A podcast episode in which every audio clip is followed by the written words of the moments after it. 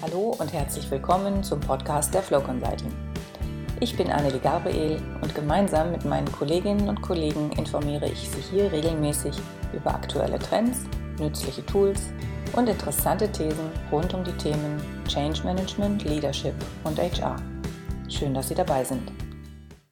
Heute geht es um ein neues Buch, was erschienen ist. Es hat unser Kollege Frank Wippermann geschrieben. Titel Future Skills für Führung und Organisation. Und es geht darum, wie Sie strukturiert und flexibel die digitale Transformation meistern können.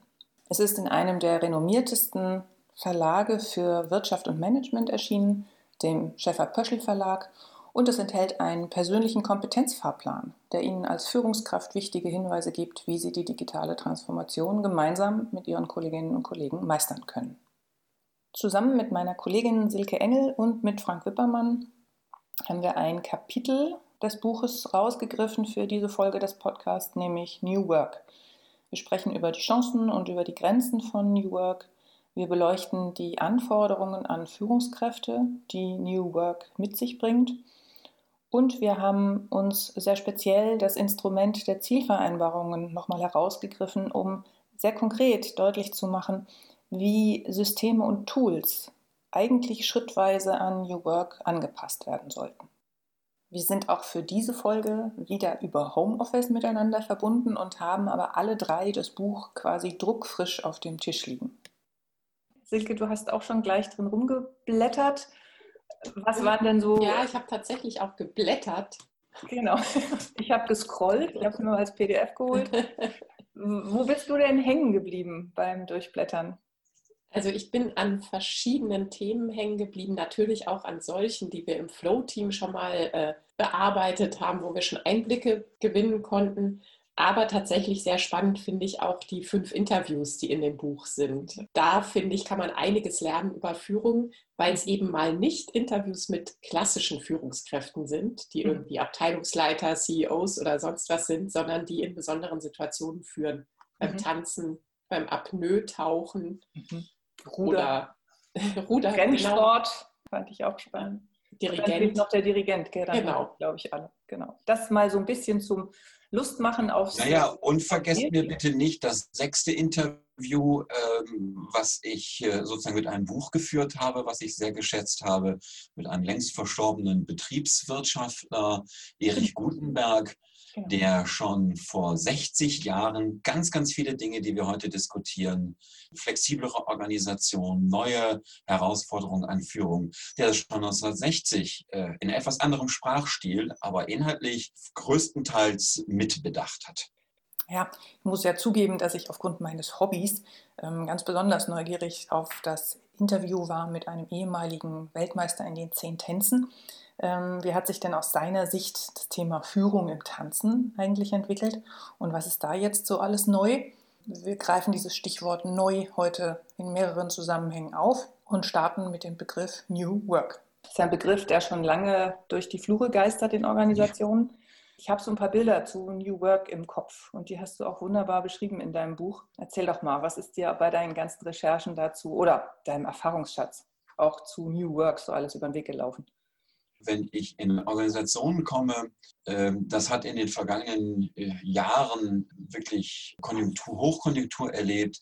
Ähm, da steht ein Kickertisch direkt neben oder auch manchmal im Besprechungsraum. Ich erinnere mich an einen extra dafür eingerichteten Raum in der Konzernzentrale eines DAX-Unternehmens bei dem Sofas rumstehen, anders kann man es nicht nennen. Ähm, da gibt es Bistrotische, da gibt es so halbhohe Tische, denen so zehn Leute längs äh, dran passen. Äh, die Vorhänge sehen auch nicht so aus, als ob die gerade äh, von einem hochprofessionellen Einrichtungsexperten äh, da äh, vor die Fenster gehangen wurden.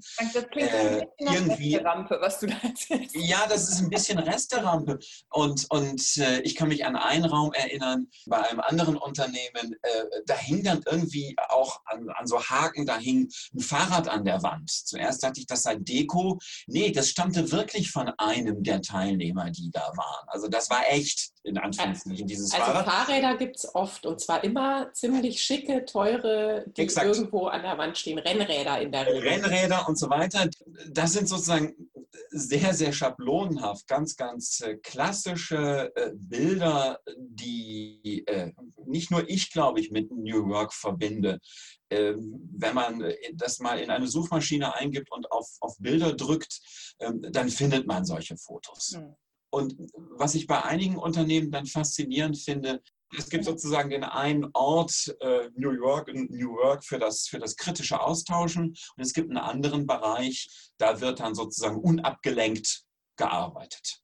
Arbeit ist dann beides. Ja, das eine New und das andere Old Work oder wie auch immer man das nennt. Genau, das wäre jetzt die nächste Frage. Ähm, Wenn es New gibt, müsste es ja auch Old geben.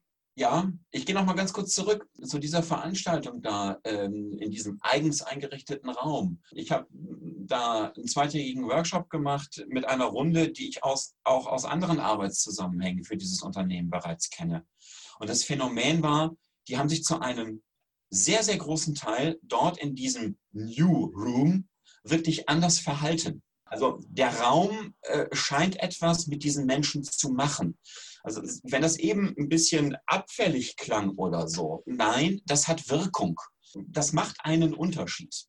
Ja, und dazu kommt ja, dass man diese Besprechungsräume immer lange vorher buchen muss und wenn man mehr Ecken schafft, es einfach auch viel informeller und schneller möglich ist, äh, sich so ist auszutauschen.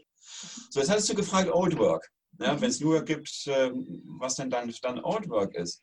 Ja, bei Old Work führt eine Führungskraft, indem sie zentral erstmal die Information sammelt, dann entscheidet, verbindlich entscheidet, die Arbeiten oder die Arbeitspakete aufteilt auf die einzelnen Gruppen und Abteilungen und äh, darauf achtet, dass propagierte Standards eingehalten werden.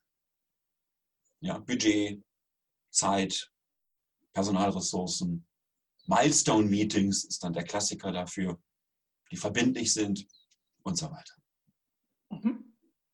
Wozu denn dann New Work? Aus zwei doch, Gründen. Geht doch mit Old Work, oder? Das geht mit Old Work, ja. Solange ich eine Old Task habe.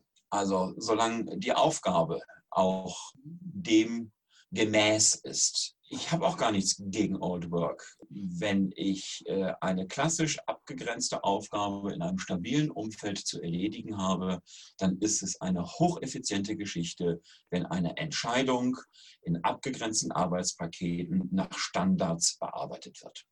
Ja, das können wir jetzt Arbeit 3.0 nennen oder wie auch immer äh, oder Old Work, völlig, völlig wurscht. Das ist eine hocheffiziente Geschichte. Und es gibt äh, Untersuchungen des, des ZEW von vor drei, vier Jahren, äh, die klar belegen, dass ein Großteil, ungefähr 75 bis 80 Prozent der, Pro, der Prozesse in deutschen Unternehmen eher der 3.0-Logik gehorchen. 4.0 New Work ja, ein bisschen flapsig ausgedrückt, ist eine Art Minderheitenprogramm. Ja, da sind wir mal gerade so bei, bei ja, wenn überhaupt 20 Prozent. Warum? Weil ein Großteil unserer Arbeit allen agilen Manifesten und so weiter zum Trotz weiterhin in stabilen Umgebungen stattfindet. Okay.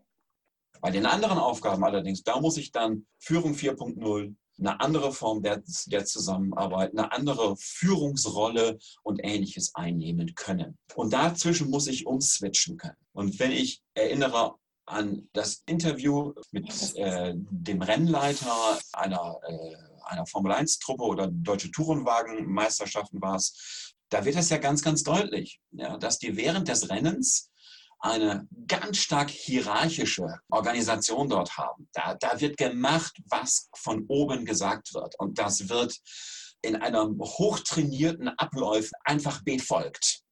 Und dann schaffen die es auf eine phänomenale Weise, direkt nach dem Rennen umzuswitchen in einen radikal offenen Austausch äh, mit Beschreibung von, von Fehlerkulturen, äh, wo keine Schuldigen gesucht wird, sondern da darauf geachtet wird, die Fehler nicht nur zuzugeben, sondern Fehler, die andere noch gar nicht entdeckt haben, zu benennen, damit das dem Team nicht passieren kann mit einer hohen Wahrscheinlichkeit, wo auch Hierarchien plötzlich verschwinden. Das heißt also und, innerhalb von Bruchteilen von Sekunden wechseln ja. von Old auf New Work. Ja, ich habe da wirklich dreimal nachgefragt. Mit Ende des Rennens, ja, sagt er, mit Ende des Rennens. Mhm. Und ähm, sagt er, das, das letzte, den letzten Satz, den ich aus meiner hierarchischen Position immer sage, ist, äh, wenn Leute kommen und sagen, wieso? Wir sind doch Erster geworden. Wozu brauchen wir denn jetzt hier irgendwelche Manöverkritik und irgendwelche Sessions? Lass uns, lass uns nach Hause gehen und feiern. Sagt er, nein, wir machen das jetzt, weil auch hier noch Optimierungspotenzial drin war. Und das machen wir jetzt gemeinsam. Das ist übrigens was, was ich auch immer wieder erlebe, dass Unternehmen, die auch erfolgreiche Projekte nachhalten und nachbesprechen, tatsächlich da was draus lernen können, weil auch da gibt es immer Punkte, entweder was man weiter beibehalten kann oder was man beim nächsten Mal verändern kann. Und viele das aber eben nicht machen. Die gucken nur, wenn es schief gelaufen ist. Wenn's, was hätten wir anders machen können. Wie ist das denn eigentlich mit dem Blick auf Generationen? Gibt es da Unterschiede, ähm, welche Generation eher New Work schätzt und welche eher Old Work schätzt? Die ganz simple Antwort ist, äh, statistisch gesehen gibt es diese Unterschiede nicht. Das sind häufig Zuweisungen. In jeder Generation gibt es Menschen, die eine eher ähm, tendieren Richtung Old Work, abgegrenzt Bereiche. Führungskraft sagt mir, was ich tun soll. Ähm, ich mache das dann, äh, gebe das fristgerecht und mit dem richtigen Service-Level ab. Und es gibt in jeder Generation ebenfalls Menschen, die äh, die Handlungsfreiheiten haben wollen, die Spielräume haben wollen, die auf regelmäßiges Feedback auch, das was du eben sagtest, auch im Erfolgsfall Wert legen, äh, die Kontrolle und Druck geradezu verabscheuen. Das gibt es in jeder Generation. Wenn wir von New Work reden und es äh, gibt ja nun Instrumente äh, wie zum Beispiel die Zielvereinbarung oder die Personalbeurteilung, dann gehe ich mal schwer davon aus, dass man die anpassen muss, weil die ja in dieses Beobachten, Reagieren, Feinjustieren überhaupt nicht mehr reinpassen. Speziell, wenn ich sag mal, in vielen Firmen ja auch der Bonus daran hängt, dass dieses Ziel zu x Prozent erreicht sein soll nach einem Jahr und ich soll das am ersten Tag, äh, also an unserem ersten Gespräch ein Jahr vorher genau festlegen, wie dieses Ziel definiert ist. Das kann ja gar nicht klappen, oder? Nee, kann es auch nicht. Das ist geradezu äh, konterkarierend. Die, also wenn wir bei, bei Zielvereinbarungen nehmen, das ist ja nun ein Instrument, was in sehr, sehr vielen Unternehmen eingeführt ist und äh, ich kenne nicht wenige Unternehmen, die äh, 4.0, New Work und so weiter ganz weit nach vorne stellen. Wir sind agil, wir sind fit für die digitale Transformation und ähnliche Punkte. Und die gleichzeitig dann genau die von dir skizzierten Zielvereinbarungen haben auf individueller Ebene, immer genau passgenau auf das Geschäftsjahr. Das kann nicht mehr funktionieren. Also ich kann nicht auf der einen Seite sagen, tauscht euch aus, experimentiert, macht was Neues, ähm, nutzt Opportunitäten, die sich im Laufe eures Arbeitens ergeben und die damit zwangsläufig nicht in meiner ursprünglichen Planung standen, sondern die ergeben sich ja schließlich erst also seit was sozusagen die, die äh, Freiheiten angeht, äh, nutzt sie aus, seid innovativ, experimentiert und äh, nutzt dann die, die heute noch unbekannten Ergebnisse dieser Experimente und dann gleichzeitig sagen, aber ich möchte genau von dir wissen, wo du am Jahresende stehen wirst. Hm. Das ist ein Widerspruch. Also das glaubt kein Mensch. Du schlägst ja sogar vor, dass äh, Zielvereinbarungen gar nicht nur zwischen Führungskraft und Mitarbeiterin oder Mitarbeiter geführt werden, sondern dass es auch Zielvereinbarungen zwischen Kollegen geben kann oder in anderen Konstellationen. Ja. ja. Das leuchtet ein nach dem, was du gerade äh, gesagt hast. Ich frage mich nur, was ist denn dann die Aufgabe der Führungskraft bei Zielvereinbarungen noch? Ja, das ist eine klassische Frage, die ich dann von Führungskräften auch höre. Wo bleibe ich eigentlich? Ja, die Frage, wo bleibe ich, stellt sich in der gesamten digitalen Transformationsgeschichte. Und eine 3.0 gestrickte Führungskraft, die es nämlich gewohnt ist, aus einer zentralen Position heraus Entscheidungen treffen zu dürfen und zu müssen, ja, die fragt sich zu Recht, wo bleibe ich denn in Zukunft? Und die Antwort ist, nicht auf deinem Feldherrnhügel. Das ist schon mal eine ganz blöde Botschaft für die. Ja, wo bleibe ich denn dann? Ja, du bleibst genau dort und deine Aufgabe wird sich radikal verändern, deine Rolle wird sich verändern. Du gehst nämlich weg von einer Position, das ist der Feldherrnhügel. Den gibt es in dieser Form nicht mehr. Gut, bei unserem Rennleiter, ja, Deutsche Tourenwagenmeisterschaften, gibt es den noch, nämlich während der zwei Stunden eines Rennens. Das ist ein Bruchteil seiner Arbeitszeit. Und danach schwenkt das ja innerhalb von Millisekunden um. Die neue Form von Führung ist, gebe deinen Mitarbeiterinnen und Mitarbeitern Plattformen, auf denen sie arbeiten können. Gebe ihnen die Freiräume, gebe ihnen die Ressourcen, koordiniere das Ganze und gebe eine grobe Orientierung. Wichtig ist, es ist eine grobe Orientierung. Es ist kein Kennzahlensystem bis auf der dritten Stelle hinter dem Komma. Dann wären wir wieder bei diesen Zielvereinbarungen. Dann ist es eine grobe Orientierung. Können deiner Ansicht nach dann Unternehmen auch ohne Hierarchien funktionieren, nach dem, was du beschreibst? Nein, also eine Organisation ohne Hierarchie ist keine Organisation mehr. Die Hierarchie besteht darin, äh, besteht nicht mehr darin, dass dieser Hierarch, genannt Führungskraft, von oben verbindliche Entscheidungen treffen kann und die dann und auch dann ein, ein Recht auf Gehorsam hat, nämlich auf Erfüllung solcher Pläne und Ziele, sondern die neue Hierarchie besteht darin, dass der in Anführungszeichen Hierarch, das ist jetzt wirklich in dicken Anführungszeichen, das weil es nicht mehr der alte Hierarch ist, dass es eine Person gibt, die nenne ich Führungskraft, die hat die Aufgabe und die Legitimation, solche Prozesse, Plattformen, Möglichkeiten, geschützte Räume zur Verfügung zu stellen, bei denen in, in denen und auf denen die Mitarbeiterinnen und Mitarbeiter ihre Arbeit mit hohem Anteil an Handlungsträumen dort das Ausüben und äh, die Führung besteht darin, das alles zu koordinieren, nicht vorzugeben, mhm. zu koordinieren. Das nenne ich weiterhin Hierarchie, weil das eine Exklusivfunktion von Führung ist. Annelie hatte ja zu Beginn unseres Podcasts darauf hingewiesen, auf das Interview ähm, mit, dem, mit dem Tanzweltmeister. Äh, er öffnet Räume, sie gestaltet und er folgt dann. Ich ja. habe einen anderen Satz äh, in dem Zusammenhang gehört, Führungskräfte sind dafür da, einen Rahmen zu schaffen und dann aus dem Weg zu gehen. Richtig. Der ist sehr kurz und vielleicht auch nicht vollständig, aber ich finde ihn sehr genau. hilfreich im Sinne von, was mache ich denn dann als Führungskraft? Also ich gehe nach ja. draußen und beobachte quasi aus einer anderen Ebene, was passiert da, um dann zum richtigen Zeitpunkt wieder einen Rahmen zu schaffen, bevor irgendwelche Dinge passieren, die ungewollt sind oder die. Genau. Und das ist dann nämlich, wenn ne, bei deinem Merksatz, ne, das, der, der letzte Halbsatz, und dann aus dem Weg zu gehen, bedeutet sich nie, bedeutet nicht, sich umzudrehen und ab da kein Interesse mehr zu haben sondern das natürlich weiterhin zu beobachten und zu, und zu koordinieren. Was schlägst du denn vor für New Work? Welche Form von Zielvereinbarungen sind denn sinnvoll? Meine Idealvorstellung, es gibt einige Organisationen, die das, die das umgesetzt haben und gerade umsetzen, ist, und das folgt jetzt äh, dieser neu beschriebenen Rolle von Führung, die wir in den, in den vergangenen Minuten gerade skizziert haben.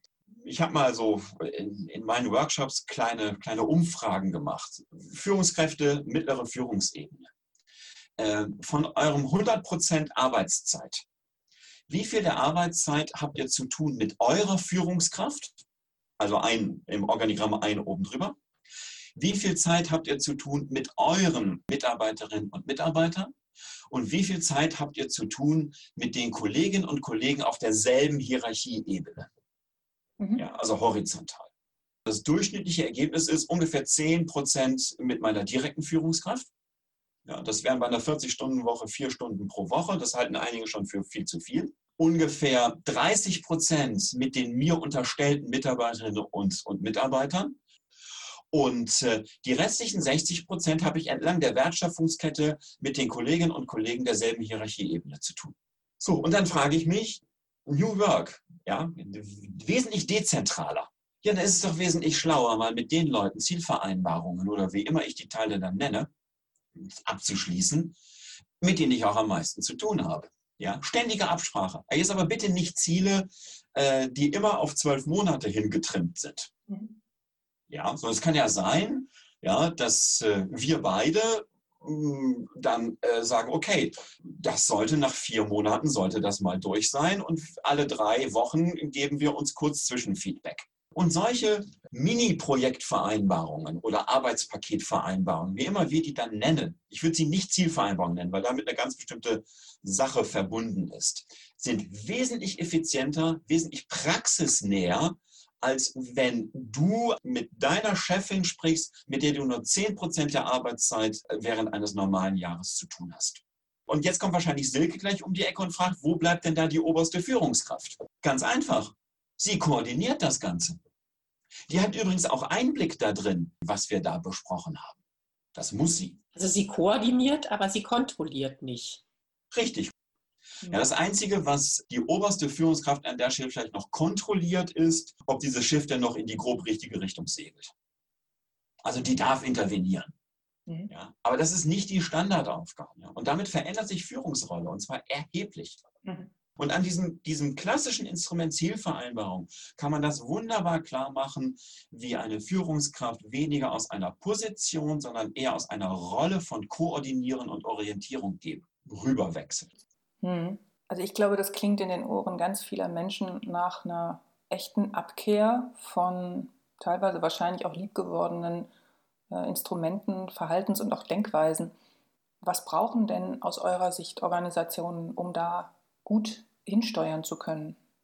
Für mich ein Schlüssel, um Organisationen dorthin zu bringen, sind auf jeden Fall die Führungskräfte. Sie brauchen klassische Kompetenzen und eben agile oder dynamische Kompetenzen, die ihnen ermöglichen, Orientierung zu geben und gleichzeitig Mitarbeiter zu unterstützen, die Eigenständigkeit zu fördern. Ich weiß nicht, wie ihr das wahrnehmt. Vollkommen einverstanden. Mhm. Und äh, was wir ja auch, auch anbieten, selbst Fremdeinschätzung zu solchen Kompetenzen, um im, in äh, äh, Diskussion mit einer Führungskraft oder einem Team von Führungskräften zu eruieren, wo ist denn da jetzt der jeweilige Personalentwicklungsbedarf, dass ich diese Kompetenzen zur Verfügung habe, um sie je nach Situation adäquat einzusetzen? Das ist Führungskräfteentwicklung. Und äh, ich kann einer Organisation, die äh, 4.0 digitale Transformation ernst nimmt, nur dringend raten, ihre Führungskräfte darauf vorzubereiten. Sonst äh, werden ihre Führungskräfte diese diese Palette, diese Bandbreite an Kompetenzen wohl kaum mitbringen. Ich gucke auf die Uhr. Wir haben äh, ja immer ein ehrgeiziges Ziel. Äh ja, äh, warte, aber bevor wir ganz zu Ende kommen, fände ja. ich es ganz gut, Frank, wenn du uns nochmal in drei bis fünf Sätzen eine Zusammenfassung dessen gibst, was wir jetzt besprochen haben. Oha. Äh, ich versuche das mal. Also wir sind ja eingestiegen mit ähm, New Work und, und Führung. Ganz kurz zusammengefasst, Old Work ein Hierarch gibt Entscheidungen vor und lässt das Arbeitsdarlich nach Standards abarbeiten. Dazu gibt es ganz bestimmte Führungskompetenzen, die dafür wichtig sind. Und äh, dann gibt es die New Work-Seite. Da hat Führung eine ganz, ganz andere Rolle, nämlich von dem hierarchischen Feldherrnhügel runterzukommen die Arbeit der anderen zu ermöglichen, sie zu koordinieren, nur in ganz, ganz wenigen Fällen dann auch wirklich zu intervenieren, ansonsten die Leute machen zu lassen. Also wirklich zur Seite zu treten und dann den Mitarbeiterinnen und Mitarbeitern zu ermöglichen, ihre Arbeit zu tun mit den erforderlichen Ressourcen dadurch, dass wir in Organisationen immer noch einen gehörigen Anteil an eher Old Work gemäßen Arbeiten haben und einen steigenden Anteil an solchen New Work-Aufgaben, also auf der einen Seite standardisierte Aufgaben, auf der anderen Seite äh, durch Dynamik geprägte innovative Aufgaben, sollte eine Führungskraft beide Kompetenzfelder abdecken. Also sowohl die klassischen typisch projektmanagementartigen Kompetenzen als auch die agil-dynamischen Kompetenzen. Das ist das, was eine Führungskraft heutzutage ausmacht und das ist eine Herausforderung. Und letzter Satz, Instrumente des Personalmanagements, wie zum Beispiel Zielvereinbarungen, sollten dem auf keinen Fall zuwiderlaufen, sondern auch entsprechend angepasst werden. Stichwort, was wir gehabt haben, äh, die Zielvereinbarung der Kolleginnen und Kollegen untereinander auf derselben Hierarchieebene unter äh, Beobachtung und nicht einem Reingrätschen der übergeordneten Führungskraft. Das ist, das ist letztlich nicht New Work, das ist Old and New Work. Das ist die Realität in den Organisationen. Das war die dritte Folge zu Trends, Tools, Thesen. Vielen Dank für Ihr Interesse und fürs Zuhören und bis zum nächsten Mal.